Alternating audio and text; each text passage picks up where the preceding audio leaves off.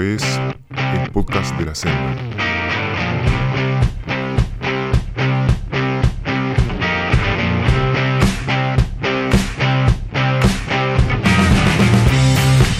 Hola a todos, bienvenidos a otro episodio del podcast de la senda. Eh, gracias por, por el apoyo, por todos los comentarios, los saludos que, que tuvimos con el episodio de Catriel. Eh, la verdad que estuvo muy bueno. Eh, gracias por, la- por las sugerencias también para, los próximos episodios y, por sus votos para, para saber y para pedir quiénes quieren ser quiénes quieren que sean los próximos invitados al podcast. Eh, este, este episodio bueno, es traído, como ya saben, por Tito Tube, el líquido sellador, eh, que siempre nos está apoyando ahí para las carreras, en las salidas, en que no tengamos problemas ahí cuando nos metemos en el sendero. Y también este episodio eh, es traído a ustedes por la nueva indumentaria Suico, que es una mm, nueva línea de ropa eh, que tiene muchos años de experiencia. Los creadores eh, tienen muchos años de experiencia en el diseño de ropa de ciclismo. Algo muy importante, la verdad, para, para hablar y para charlar. A lo mejor podemos hacer un, un episodio sobre, sobre el equipamiento que, que el ciclista necesita. Así que ya van a ver toda la línea que sale en estas semanas de Suico, que es indumentaria para mountain bike y trail running, que por ella estuvieron mirando algunas fotos ahí de Martín Lima. Gracias a él por, por, por eso, por, por crear eh, cosas que, que los ciclistas necesitan y, que algunas veces no tenemos muy en cuenta. Así que, que bueno, em, gracias a estas empresas que nos, que nos apoyan. Y bueno, en esta oportunidad vamos a tener la una entrevista que tuvimos con Sofía Gómez Villafañe. Eh, ella es la actual campeona elite de cross country olímpico.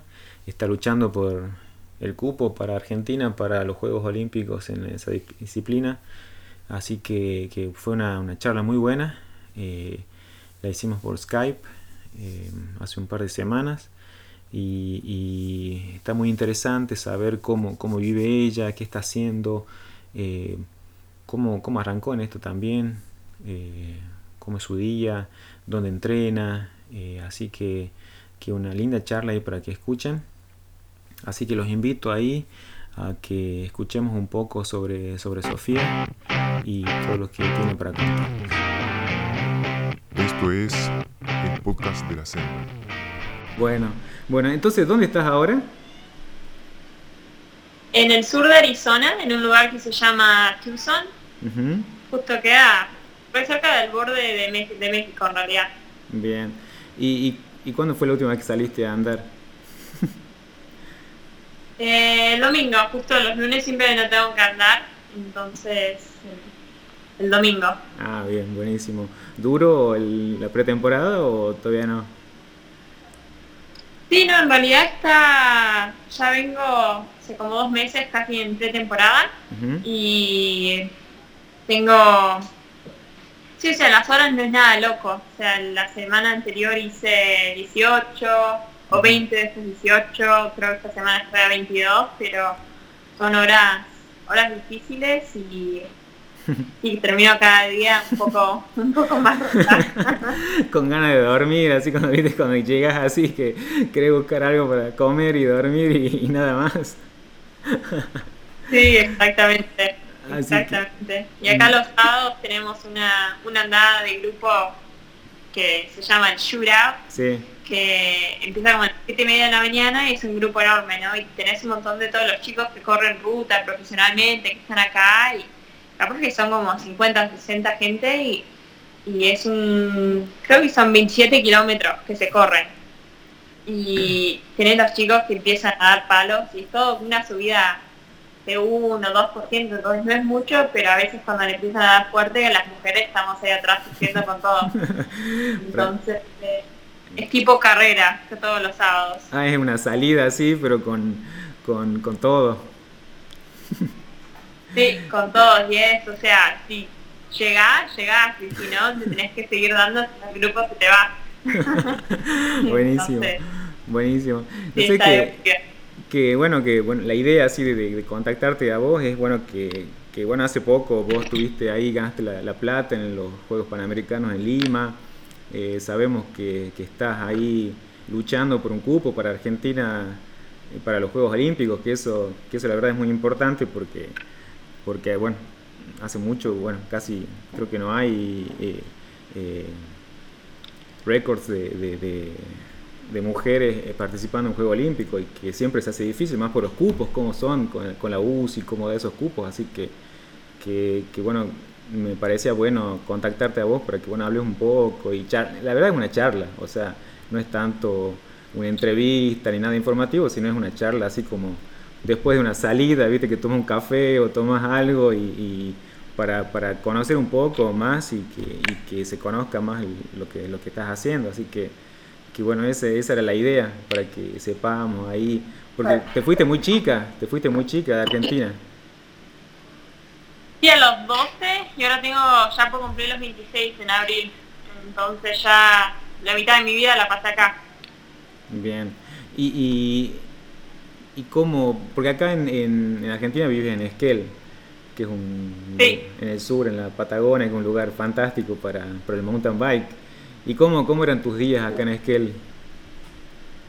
Y era, en realidad era bien tranquilo. Nos levantábamos, justo mi mamá era la dueña de un equipo, de un colegio privado ahí, el Arcoíris se llamaba. Entonces siempre cantábamos, íbamos al colegio, volvíamos para el almuerzo, volvíamos después para, para la tarde para las clases de inglés y después de la música, pintura, lo que sea, la última hora del día. Y después volví a casa.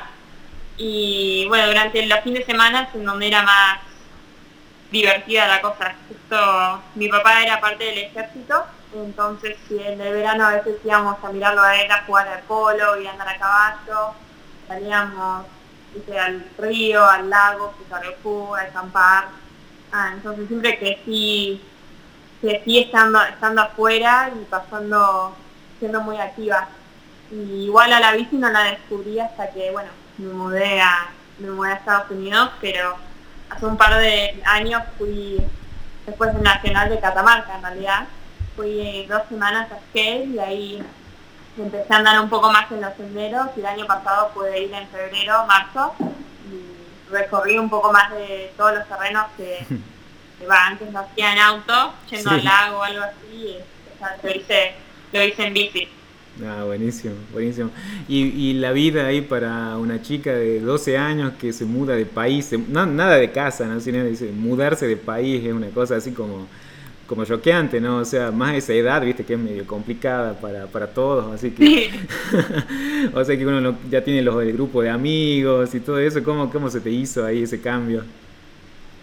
Sí, yo me acuerdo que justo yo estaba en sexto grado y estaba re enojada con mis viejos porque justo acá el colegio empieza de septiembre a mayo, ¿no? Y entonces como nos mudamos en agosto, más o menos por ahí, yo me viaje de egresados de sexto grado. Entonces Mm. ya venía, yo estaba con mi papá y mi mamá y también tenía que repetir la mitad del año. Y bueno, yo sabía inglés, que sabía cómo decir hola, llamo Sofía, mi color favorito es verde, soy de Argentina, o sea, sería lo, lo mínimo, ¿no? Sí. pero justo en donde nos mudamos tenía una prima que tenía mi misma edad y ella me ayudó un poco a, Mm. ayudaba un montón en realidad a hacer la tarea, a entender un par de cosas, pero el primer año creo que capaz que dije una palabra durante todo el año del colegio. Porque tenía, tenía mis grupos de amigos, pero yo me sentaba ahí nomás, no, no decía nada. Creo que se, se sentían re, re mal por mí, ¿no? Y, Querías y bueno, pasar ahí de, lo sí, más... de ahí de poco ¿qué cosa? Querías pasar lo más desapercibida posible ahí en no, no meter la pata, nada de eso. Sí, exactamente. Y yo me acuerdo de una vez, lo que me quedó más grabado de, esa, de, esa, de ese tiempo era que en la clase de geografía, viste, yo va, nunca hablaba, ¿no? Y dijeron, bueno, ¿cuántos continentes hay? Y yo digo, bueno, casi lo sé, levanto la mano, ¿no?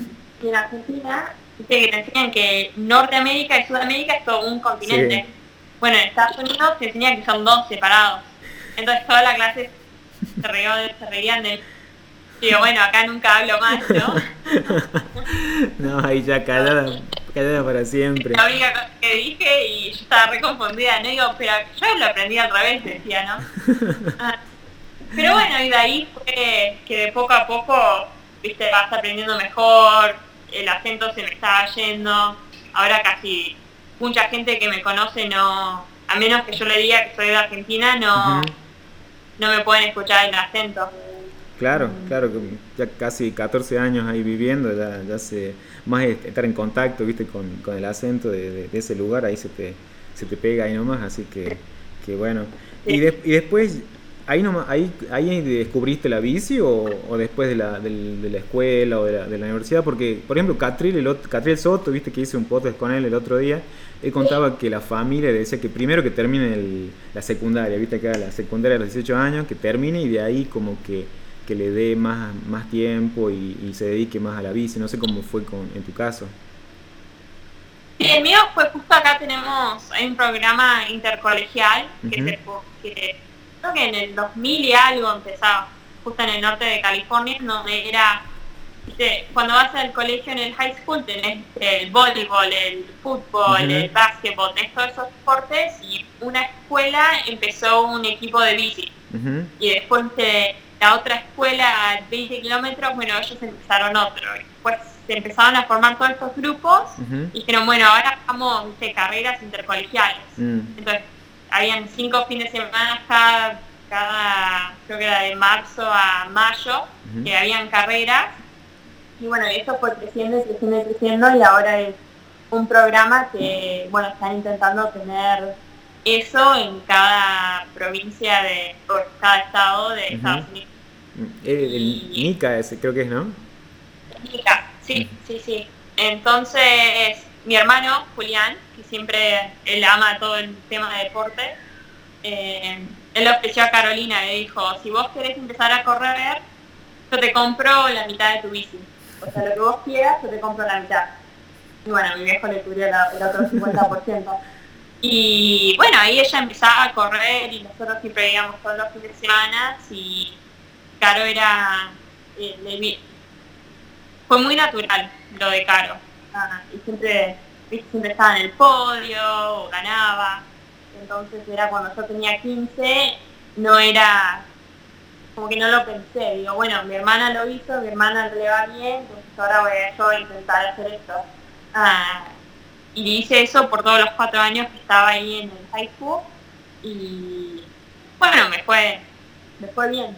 Pero cuando terminé eso, yo quería, yo quería salir de California porque odiaba estar en California. Ah, entonces decidí ir a estudiar a una universidad en Colorado, que acá en las universidades puedes sacar beca para el ciclismo. Entonces como que ellos también tienen todo un programa de ciclismo de universidades y, bueno, ahí corrí esos cuatro años con ellos, pero no era nada de... Yo no entrenaba, no tenía un entrenador, o sea, yo hacía los programas que nos daban en el colegio, en la universidad, y eso. Y, justo en mi último año fue cuando me encontré con mi entrenadora y ella vio algo en mí que yo no sabía que tenía. Y sentó un día y me dijo, yo si querés, prepara, en realidad me preguntó, ¿tenés algún entrenador? Le digo, no, porque estoy acá viviendo, me tengo, estoy en el colegio todo el día, después tengo que trabajar 25 horas a la semana para poder pagar el alquiler, poder comer y todo eso, o sea, no tengo, no tengo posibilidad de, o sea, no quiero trabajar más para pagar un entrenador para no poder andar en bici. Y ella me dijo, bueno, si vos querés, empecemos a trabajar juntas y veamos qué pasa, ¿no? Y ella me dice, yo creo que en cuatro años yo a vos te puedo llevar a las próximas Olimpiadas. Y yo la miraba como, esta niña está chiflada, está re loca. No, además... No sabe que yo, yo no tengo esto, no, no entreno mucho, como que está re loca. además no, no es... no es una... una... ¿Qué cosa?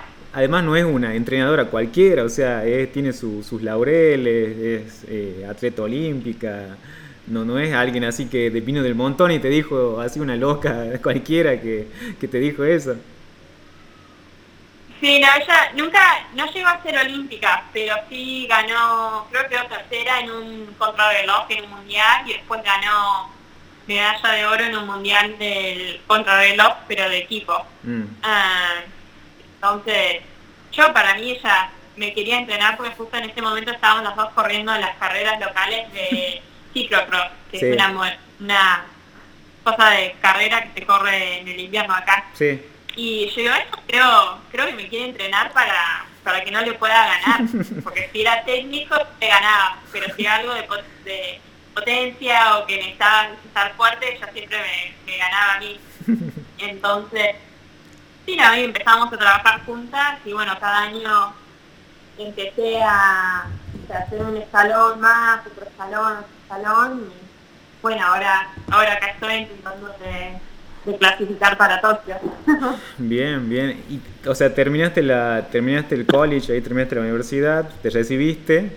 ¿De, de qué te recibiste? Por curiosidad, así, para que... Sí, hice, eh, es un título tipo kinesiología, ah, pero no tan, un poco más, no fácil, pero Mm. Tipo kinesiología, Ujú. digo yo. Pero Sí. la ciencia de deportes Sí. sería el título. Y después hice un poquito de estudio con el tema de negocios. Ah, Así que bien. Sí, entonces estaba... Sí, porque por ahí viste uno, te preguntaba eso, porque por ahí uno acá viste en Argentina, por ahí los chicos así que son adolescentes piensan que, que van a te- durante la escuela o en su adolescencia por ahí van a, van a conseguir sponsor, equipo, van a ir a correr a Europa y no es tan fácil, o sea, no, eh, imagínate si no es fácil ahí en Estados Unidos, acá en Argentina tampoco, así que, que por ahí viste es, es medio complicado, ¿no? Eso de, de, de conseguir, como vos decías, tenés que trabajar 25 horas ahí para pagar el alquiler, el, el- en, ese, en esa época el, eh, también, bueno, digamos, la universidad, porque no era no es gratis, o sea que, que por ahí leía que, que todo lo que comenzaste a ganar en las carreras era, era para ir pagando la- el, el préstamo que La te dan. verdad. Sí, Esa fue una idea que se me metió en el 2016 o algo así. Acá hay unas carreras de maratón que, que bueno, que pagan muy bien.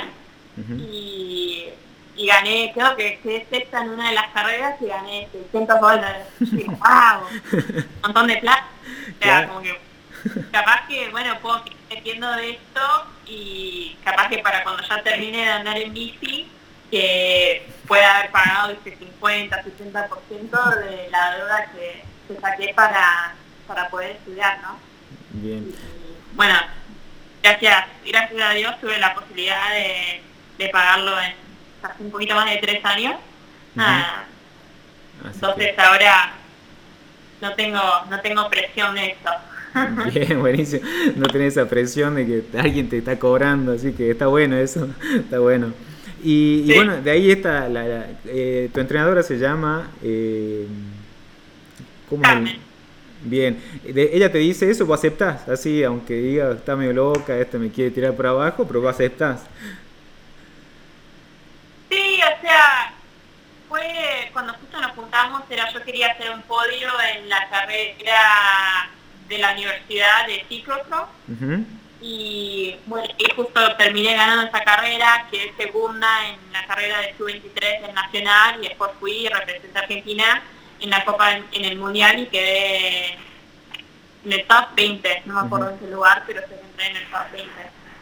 Y, y bueno, a mí en realidad me encanta, me encanta la forma de vida de- del ciclismo, ¿no? Como que es, fácil, o sea, es difícil, Sí. pero saber que me tengo que pasar y mi trabajo del día es pasarlo todo afuera, viste, sea sufriendo o no, es mucho más lindo de que tener, de tener que ir a un trabajo, viste, de, de 9 a 5 o lo que sea, ¿no? Bien. Entonces, ¿Te, te fue difícil, después ahí pasás o estuviste con Stans, con el equipo Stans? Después Sí. que-. Eh, ¿cómo, ¿Cómo fueron esos años? Porque ahí es como que ya le, le diste duro ahí ya con la entrenadora y ya con tu objetivo puesto, ya tenías en la mira el eh, llegar a Tokio, ¿no? Sí, igual ahí estaba medio como que tenía la posibilidad de estar en este equipo, que justo eso sucedió más por, que nada porque justo el equipo ese estaba buscando un hombre y mi novio en esa época también estaba buscando un equipo y bueno, firmando a los dos y nosotros era mucho más fácil, o sea, compartimos cama, o sea, compartimos que cuando vamos en auto de una carrera, el combustible está compartido, todo eso, entonces no era que era un costo más grande ponerme a mí en el equipo. Claro. Entonces, a ellos me dieron la oportunidad de, bueno, tener ayuda en las carreras, de tener una bici buena y igual la expectativa de ese equipo está bien está enfocado en que una mujer y un hombre de Estados Unidos vayan a Tokio. Entonces era mucho, soporte va a China y va a Chloe. Ellos son el equipo A, y después yo y nosotros estábamos en el equipo B, como que éramos no la prioridad. Claro, claro. Y, y bueno, cada año, me, en mi primer año con el equipo, quedé campeona nacional de Argentina de cross country del Eliminator. Este año volví a repetir y, y bueno, era tiempo de que yo encuentre otro equipo en donde me puedan ayudar un poco más y de que, que me sienta que sea del equipo estamos todos iguales, de que no hay una, de que dos personas tienen más ayuda que los otros dos, y que, o sea, estaba, un poco complicada la cosa el año pasado. Sí, sí, pero igual fue una muy buena oportunidad y conocí a un montón de sponsors que, son ahora la gente que maneja todo eso son amigos. Ah, y bueno, sí, este año terminé firmando con Claire, que todavía no caigo de que firme con ellos porque son uno de los equipos, para mí es uno de los mejores equipos de, del mundo ah, en el tema de toda la ayuda que te dan. Ah, la verdad es que estoy, en realidad muy emocionada de poder haber firmado con ellos y también de tener a Catalina Nash y Catherine Sandro como mis compañeras de, equipo. Creo que ellas me van a, me van a ayudar mucho y bueno, ojalá que yo también pueda ayudar a ellas con algo. Sí, no, y además con con toda esa leyenda que es, digamos, ese equipo, o sea, porque es un equipo ya de, varios años que gana, ganó de todo, eh, Juegos Olímpicos, fue, fue con grandes corredoras y bueno, estar ahí es un, parece que es un orgullo de ahí y eso como que decís vos que no caes ahí es una situación así buena para vos también, ¿no? Porque te pone así como en otro desafío para seguir creciendo y porque todavía sos joven y bueno, y con ayuda de, de bueno esas, esas señoritas que tenés ahí, ahí que con algo de experiencia que te pueden, te pueden ahí aportar también a todo tu desarrollo, ¿no? Sí, sí, sí. Y también Jimena, antes, sí. Eh, ella fue parte, creo, del equipo por un año, dos o algo así. Entonces eso estaba, la gente que maneja el equipo está recontento de ver como a otra argentina que, esté, que esté en el equipo de nuevo. Esto es el podcast de la senda. ¿Y cómo, cómo es el, una de las ideas también de, ¿viste, del podcast es, eh, más que nada, viste, promover el ciclismo, pero también una idea es que se está viendo y la, tendencia y tratar eso es de, promover el ciclismo femenino, o sea, con toda esta movida de, que haya más carreras para chicas, que haya más... Eh, eh, negocios para, de, ciclismo para mujeres, que haya más marcas de bicicleta que se interesen en las mujeres. O sea, ¿cómo ves eso ahí en Estados Unidos? ¿Cómo es algo que se está, eh, está creciendo o es algo, digamos, muy local? Obviamente sí está creciendo. Ah, acá nosotros, no sé en mucho cómo funciona en Argentina, pero en el 90% de las carreras que hacemos la plata que podés ganar es igual para las mujeres y para los hombres. Sé que en Europa principal dice que capaz que por cada euro que el varón gana, la mujer saca 50 centavos. Ah, igual las marcas están aprendiendo cómo, cómo ayudar a la mujer pero no haciéndola tan femenina tampoco, porque ese es otro problema. O sea, como que no, no todas las mujeres quieren que sea todo rosado, o que sea negro y rosado. Ah. claro. O sea, no sé, no sé cómo explicarlo mucho, ¿no? Pero como que sí, hay, un montón de igualdad entre los hombres y las mujeres. Ah, y las marcas están intentando en todas las cosas de marketing de que no solamente tengan a mujeres, pero que tengan a gente de otras de otros países también representados ah, y que sea todo más da igual que haya igualdad entre entre todos no sí por ahí tratando de promover esa diferencia promoviendo esa igualdad se hace más diferencia por ahí buscan de no, no llegar a eso sino que sea algo equitativo que sea posibilidades para todos, o sea, de la misma forma, o sea, por ahí esa, eso que está, está bueno. Y bueno, y esa es la idea, o sea, por ahí queremos ver más mujeres, o sea, que, que suban fuerte, que vos, que no solamente vayan a pasear, nada de eso, sino que, que, la idea es esa, que, que, haya más competencias para mujeres, porque de esa forma se, se desarrolla el, ciclismo en, todos los aspectos, así que está bueno eso, está bueno si uno ve que, está creciendo y, y, bueno, esperamos que siga así. Así que, y bueno, y, y, después ahí eh, estás con, con Cliff. Y, y, bueno, ¿qué se, ¿qué se viene ahora para, para este año? ¿Qué pregunta? Sí, ahora estoy en pretemporada. Justo estoy corriendo una carrera de ruta en principios de febrero. todavía no sé por qué, pero bueno, en realidad es porque decidí no hacer una gira por Sudamérica o ir a correr en Puerto Rico. Ah, entonces para esta carrera para asegurarme que mi cuerpo se acuerda de cómo es correr. Ah, y después en marzo tenemos dos HC en el sur de California. Y después de eso voy al Panamericano en Argentina. Y de ahí vuelvo, corro el t una maratón en Arizona. Y después ahí voy a la primera Copa del Mundo.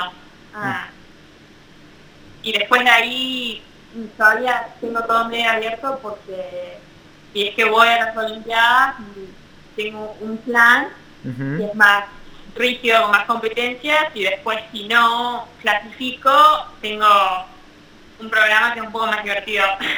claro, claro. Ah. Por ejemplo, Cape Epic, por ahí algo así como más tranquilo. Uh, Cape Epic, eso sí, en realidad estoy estoy 90% confirmado que voy a correrlo en el 2021, pero lo voy a hacer con, con un hombre. O sea, no voy a estar en la carrera. Ah, entonces esto va a ser más por diversión y, o sea, obviamente vamos a ir a intentar de ganar la carrera como hizo Agustina y César. Pero sí, la verdad que, en realidad no sé si mucha gente sabe cuál es el eh, eh, ¿cuándo fue Antes del nacional, de, nacional del año pasado, eh, se anunció la criteria de, para ir a clasifica para Tokio, ¿no?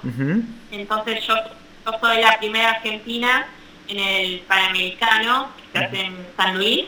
Yo ahí ya, ya gano la... El cupo. La plaza. Claro. El cupo, sí. Sí, sí, sí. Con tal de que Argentina clasifique una plaza, ¿no? Y que yo siga en top 3 que sumaron puntos. Entonces, ojalá que ahí sepa y ahí ya puedo empezar a planear un poco mejor qué es lo que voy a terminar de hacer para el año. Ah, pero sí, va a estar va linda la tirada que tenemos con Agustina y Tabla. no, pero bueno, pero está bueno eso porque por ahí lo que le faltaba estas, estos años anteriores a los Juegos Olímpicos que uno veía era que, que por ahí Agustina estaba muy sola, Paula todavía muy chica y Agustina como que para luchar los puntos y los cupos para mujeres eran pocos, para los países y especialmente para, la, el, para las mujeres era muy poco, entonces como que era difícil era difícil eh, sumar puntos, tenían que viajar por, por, todo el mundo para conseguir puntos UCI y por ahí ya con, con el grupo de ustedes ahí que, que para que se sepa ahí, lo, las, digamos que las tres mujeres top de Argentina suman puntos, que suman puntos para el país. Es como que el país gana el cupo y de ahí la federación o el país decide quién va a ir. Entonces, al conseguir puntos entre todas que andan muy bien, eh, ahí se hace un poco, no, no tan fácil, pero digamos que hay más posibilidades para, para conseguir ese, ese anhelado, anhelado cupo para las mujeres, que, que bueno, que sería un, algo histórico. Así que sí, no está bueno ahí. Va a estar buena esa lucha, pero también esa, esa, esa unión ahí para conseguir ese cupo para, para Argentina, ¿no?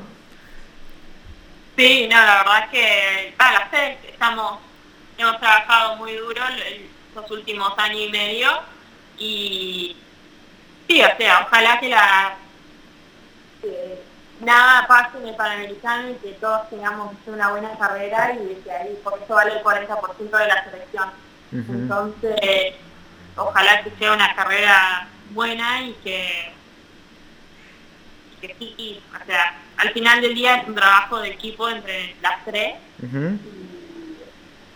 y, sí, en realidad, yo, me estoy re bien con las dos y, estoy, muy, estoy re emocionada de que saber de que una de nosotras tres tiene una gran posibilidad de, ser atleta olímpica. ¿Y, ¿Y cómo es ahí porque eso de buscar los puntos es algo que se hace en todo el mundo, pero en Estados Unidos es mucho más difícil, ¿no? O sea, porque tenés al lado ahí, tenés campeones del mundo, o sea, por ahí en Sudamérica son menos las chicas, o sea, se conocen más todas, pero allá me imagino que en Estados Unidos ahí tenés cada, cada fin de semana, por ahí tenés alguna lucha difícil con alguna campeona del mundo o campeona nacional, por ahí, ¿no?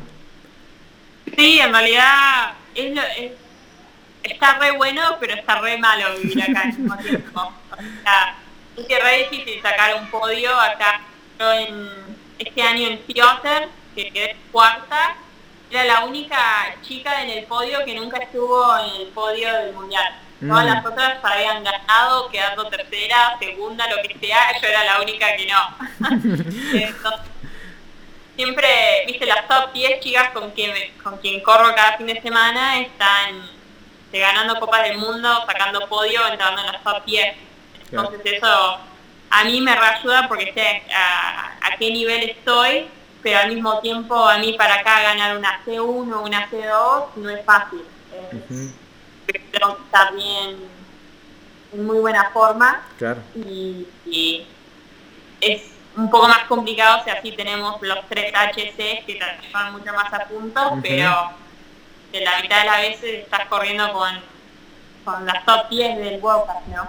Sí. Entonces, te hace, un poco más complicado poder sumar. Bien. ¿Y cuál es, bueno, ya para terminar, bueno, agradecerte ahí, ¿cuál es el lugar más lindo para entrenar que, que, tenés vos? ¿Cuál es tu lugar favorito? Que decís, uh, acá no me quiero ir. ¿Viste cuando vos decís, terminar la salida, decís, uh, no me quiero mañana volver o no quiero irme de acá? Sí. A mí me encanta. Eh, yo, o sea, me encanta donde vivo yo, en las montañas de Utah. Ah, tenemos, creo que 300, 400 millas de sendero, podemos andar, ah, todo gratis, está muy divertido, ah, tenemos muchas subidas, pero todavía no he llegado a, como la zona oeste de Canadá, que como Vancouver, British, Columbia, Washington, Estados Unidos, toda esa área ahí creo que eso, eso sería mi favorito, pero todavía nunca fui. Entonces nomás sé por fotos que me encantaría. sí, hay que esos senderos interminables que tenés ahí con ese, con esos paisajes y esa temperatura ahí estaría, estaría muy bueno. Así que bueno, ojalá, ojalá que, que se vea ahí ya cuando estés un poco más relajada. sí, sí. Así que bueno, bueno, muchísimas gracias Sofía, eh, te agradezco este, este momentito ahí, después ahora a descansar, que seguro se vienen días más duros, ¿no? Acá con, los chicos ahí en, en, el, en el sur de Arizona, ahí dándole. ¿Qué, ¿Cuándo tienes la próxima salida? Y ah, tengo entrenamiento mañana, pero es normalmente durante la semana entre no sola y bueno, durante el fin de semana como que salgo con otra gente. Ah, pero sí, justo ahora estoy terminando un bloque grande en mi última semana, entonces ya, ya estoy como lista para tomar un descanso. el cuerpo lo necesita, así que bueno, gracias Sofía y bueno, y te dejo que sigas descansando y bueno, y, lo, y, lo, y, te, y te deseo lo mejor ahí para, para este año, para los proyectos y para tu nuevo equipo y para todo, así que bueno, nos estamos viendo en algún momento por ahí. Dale. Listo. Dale, muchísimas gracias. Bueno, listo. Gracias. Esto es el podcast de la senda. Y bueno, así pasó el episodio del podcast de la senda con Sofía Gómez Villafañe.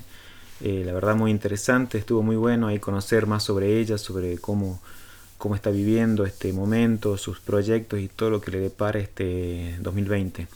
Así que bueno, muchas gracias a ella y bueno, eh, agradecerles a ustedes por, por todo, eh, por seguirnos en, en, Instagram y en Facebook en arroba la senda mtv. Eh, gracias eh, por seguirnos, si no siguieron todavía, háganlo. Eh, gracias a Tito Tube, a Suico por, por todo. Eh, nos estaremos viendo ahí en algún, alguna carrera, que ya empiezan las carreras acá en Catamarca y en todo el país.